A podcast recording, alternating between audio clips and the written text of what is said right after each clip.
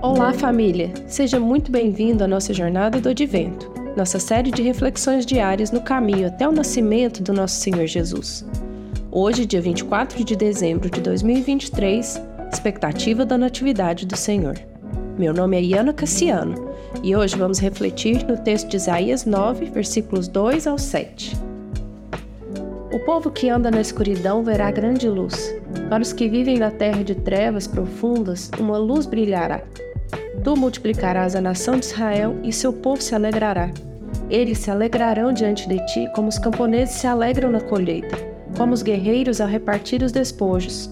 Pois tu quebrarás o jugo de escravidão que os oprimia, e levantarás o fardo que lhes pesava sobre os ombros. Quebrarás a vara do opressor, como fizeste ao destruir o exército de Midian.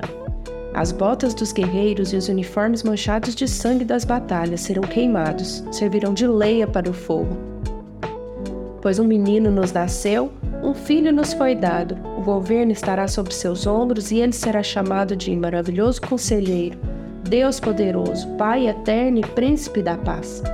Seu governo e sua paz jamais terão fim. Reinará com imparcialidade e justiça no trono de Davi para todo sempre. O zelo do Senhor dos Exércitos fará que isso aconteça. O texto que acabamos de ler nos convida a olhar além da destruição Apesar da guerra, pode-se ver esperança. Esse texto foi escrito há mais de 2.600 anos. Isso mesmo, você não ouviu errado. O profeta Isaías falou sobre a chegada do reino do Messias mais de 600 anos antes de seu nascimento. Ele dizia que a escuridão daria lugar a uma grande luz que nasceria na Galileia e se estenderia por todo Israel, depois por todo o mundo.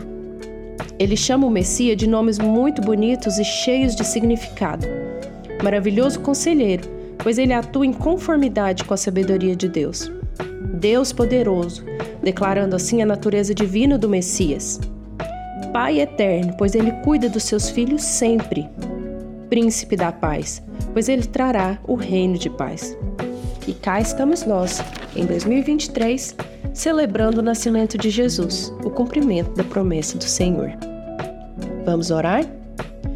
Grande e maravilhoso Deus, te agradecemos por teu amor e fidelidade que nos perseguem através dos tempos.